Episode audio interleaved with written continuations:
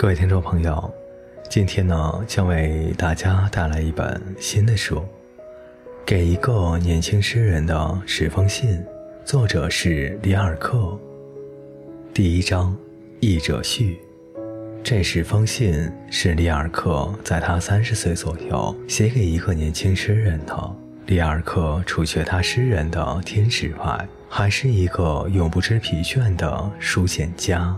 他一生写过无数比这十封信更亲切、更美的信，但是这十封信却浑然天成，无形中自有首尾，向着青年说的最多。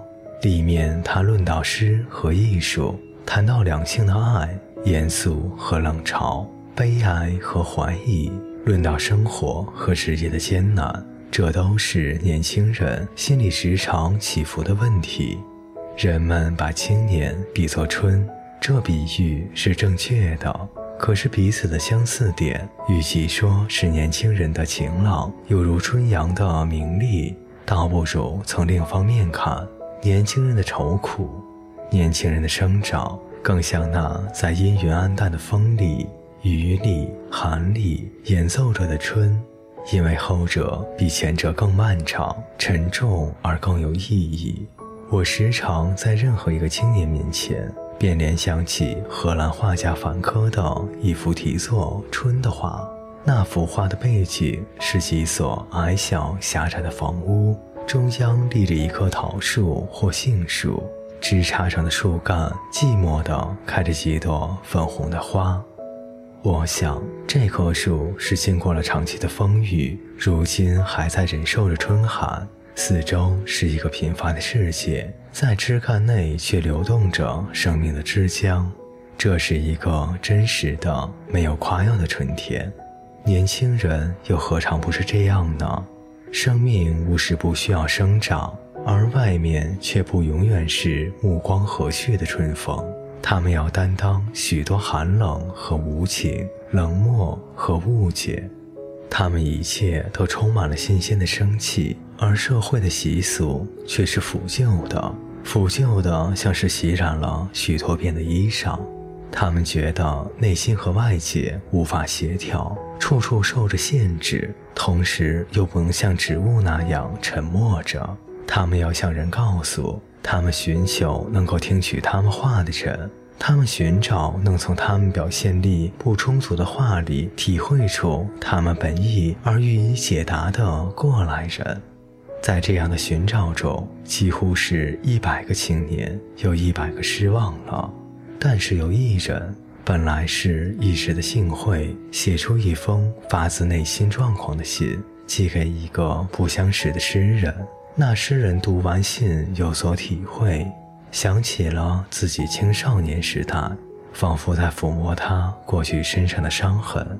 随即来一封，答一封，对于每一个问题都给一个精辟的回答和分析。同时，他却一再声明，人人都要自己料理，旁人是很难给予一些帮助的。可是他告诉我们，来到这个世上是艰难而孤单的。一个个人在世上，好像园里那些并排着的树，枝枝叶叶也许有所呼应，但是它们的根，它们盘结在地下摄取营养的根，却各不相干，又沉静又孤单。人们每每为了无谓的喧嚣，忘却了生命的根蒂。不能在寂寞中，在对于草木鸟兽的观察中体验一些生的意义，只是在人的表面上永远的下滑过去，这样自然无所谓艰难，也无所谓孤单，只是隐瞒和欺骗。隐瞒和欺骗的工具，里尔克告诉我们说，是社会的习俗。人在遇见了艰难，遇见了恐怖。遇见了严重的事物而无法应对时，便会躲在习俗的下面去求他的庇护。他成了人们的避难所，却不是安身立命的地方。谁若是想要真实的生活，就必须脱离开现成的习俗，自己独立成为一个生存者，担当生活上种种的问题，和我们的祖先所担当过的一样，不能容有一些的替代。在这几封信里，处处流露着这种意义，使读者最受感动。当我于一九三一年的春天第一次读到这一小册书信时，觉得字字好似从自己心里流出来的，又流回到自己的心里，感到一种满足，一种兴奋，禁不住读完一封，便译一封。为的是寄给不能读德文的远方的朋友。如今已经过了六年，原殊不知又重印了多少次，而我的译稿则在抽屉里睡了几年的觉，始终没有印成书。现在我把它取出来，略加改复，仍是献给不能得读本原文的朋友。后边附录了一篇里尔克的散文《论山水》，这篇短文内容丰富。在我看来，是抵得住一部艺术学者的专著的。我尤其喜欢那文里的最末一段话，因为读者自然会读到。恕我不在这里抄引了。关于里尔克的一生和他的著作，不能在这短短的序中有所叙述。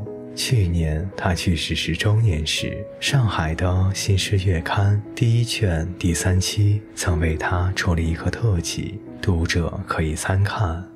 至于他收件人的身世，我知道的很少，大半正如他书信上引言所说的一样。后来生活把他赶入了正是这位世人温暖、和蔼而多情的关怀为他所防护的境地了。一九三七年五月一日。